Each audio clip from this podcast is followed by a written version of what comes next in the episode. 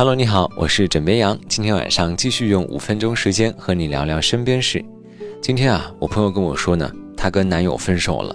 分手的原因是男友竟然喜欢吃香菜，而她作为一个精致少女，根本无法容忍香菜那种类似臭虫的味道。就这样，吃不吃香菜成了他们之间的原则性问题。说实话。吃不吃香菜这个问题呢，可不像是豆腐脑到底是吃甜还是咸，好歹有选择性，各有所好罢了，双方勉强还能够彼此理解。但是不吃香菜，这可是原则性的大事，绝对不容让步。和大家出门聚餐，不吃香菜的人呢，都会先虎视眈眈地检查一遍每道菜里有没有放香菜，就算只是吃碗面，说好了不放香菜。如果发现端上来的面上有一小撮绿色的叶子，也会立刻没了胃口。根据数据显示，女生相比男生对香菜的讨厌更加明显一点，但区别也不是很大，差距很可能只是因为男生比较大条的嗅觉神经罢了。至于大家对香菜的厌恶，总结起来就是：香菜闻起来像是肥皂，吃起来像是臭虫。而有趣的是，香菜的英文名叫 coriander。在古希腊语中还真有臭虫的意思。为了证明香菜味道像肥皂，还真有人煞有介事地做了调研。结果显示呢，有将近百分之二十一的东亚人、百分之十七的欧洲人和百分之十四的非洲人对此表示了赞同。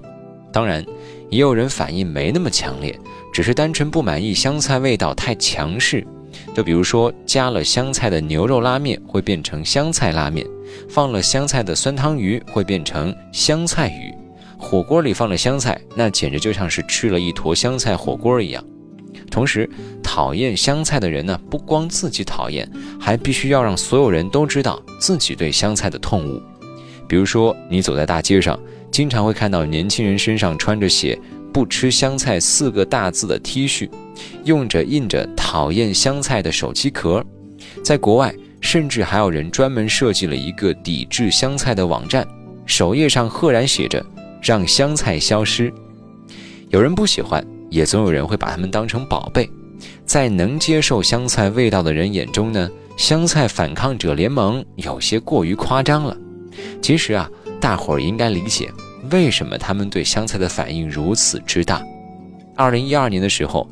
科学家们调查了一万四千六百零四名讨厌香菜和一万一千八百五十一名喜欢香菜的人，发现有一个和嗅觉感受器有关的基因对醛类化合物非常的敏感。对于这个基因产生突变的人来说呢，吃香菜真的好比吃了满嘴的虫子一般。但毫不夸张地说啊，不吃香菜的他们失去了很多有效的养生、美容和治疗的方法。香菜曾经广泛的被当作药材使用，它有一个好听的名字，大名叫做盐穗。《本草纲目》就说盐穗性味辛温香窜，内通心脾，外达四肢。您看看，多么高的评价！而且香菜也还真不是你想吃就能吃的。现在香菜多贵啊！今年八月的时候呢，有报道说。沈阳的香菜最高零售价达到了每斤二十块钱，最高的时候将近到三十块钱一斤。看来，尽管历经了全网黑，这香菜还是经受住了考验，依然是广大人民的心头好。其实，香菜被追捧的历史可比香菜被黑的历史长多了。往远了说呢，地中海人民在公元前三千年就会在啤酒里加香菜以调味儿。中世纪的时候，欧洲人会往有腐臭味道的肉里加点香菜来掩盖臭味儿；而在东南亚和中东地区，分别有百分之九十七和百分之九十三的人都热爱香菜的味道。同时，也不要小看国内人民对香菜的热爱，除了常见的香菜丸子、香菜馅饼、香菜炒鸡蛋、香菜饺子、香菜汤，现在连香菜冰激凌和香菜火锅都有了。另外，经常吃兰州拉面的人怎么能够拒绝香菜呢？因为没有香菜的拉面是没有灵魂的。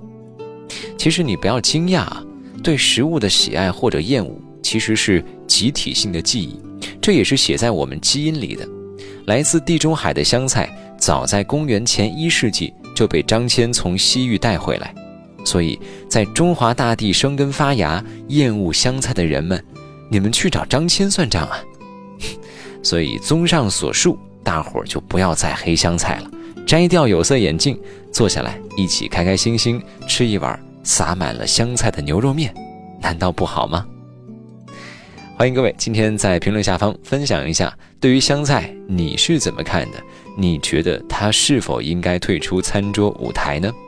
好了，今天跟你先聊这么多，喜欢要记得点击订阅。我是枕边羊，明晚见喽，晚安，好梦。